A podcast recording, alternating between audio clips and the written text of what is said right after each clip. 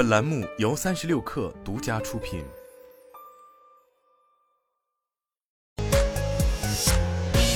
网络新商业领域全天最热消息，欢迎收听快讯不联播，我是金盛。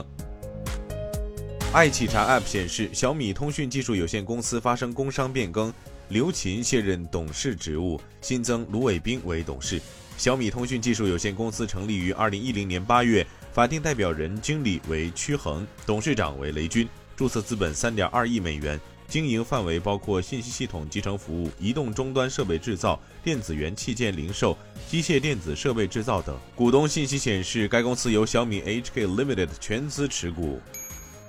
从知情人士处获悉，二零二三年腾讯视频号直播带货规模同比大幅提高，接近上年三倍 GMV，百分之三百供给数量增长，百分之二百四十四订单数量增长。今天，二零二四微信公开课 Pro 举办，本次公开课仅对定向人群开放。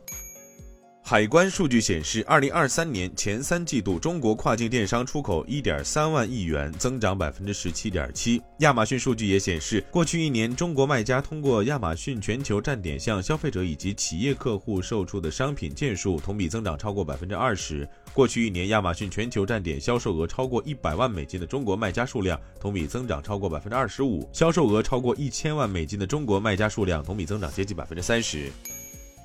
数据显示，去年韩国申报停业的咖啡店数量总共达到了一万多家，平均每个月差不多有一千家关门，创下有统计以来的最高值。据了解，去年韩国的人均咖啡消费量达到了四百零五杯，是全球平均水平的两倍以上。由于咖啡店现磨咖啡的价格动辄约合人民币二三十元，许多消费者开始选择购买速溶咖啡等产品。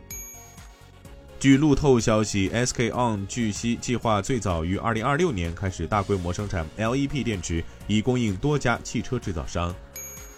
奥迪宣布，在二零二三年在全球交付约一百九十万辆汽车，同比增长百分之十七点四；纯电动汽车的交付量超过十七点八万辆，同比增长百分之五十一。该公司去年向中国大陆及香港地区客户共交付超七十二点九万辆汽车，同比增长百分之十三点五。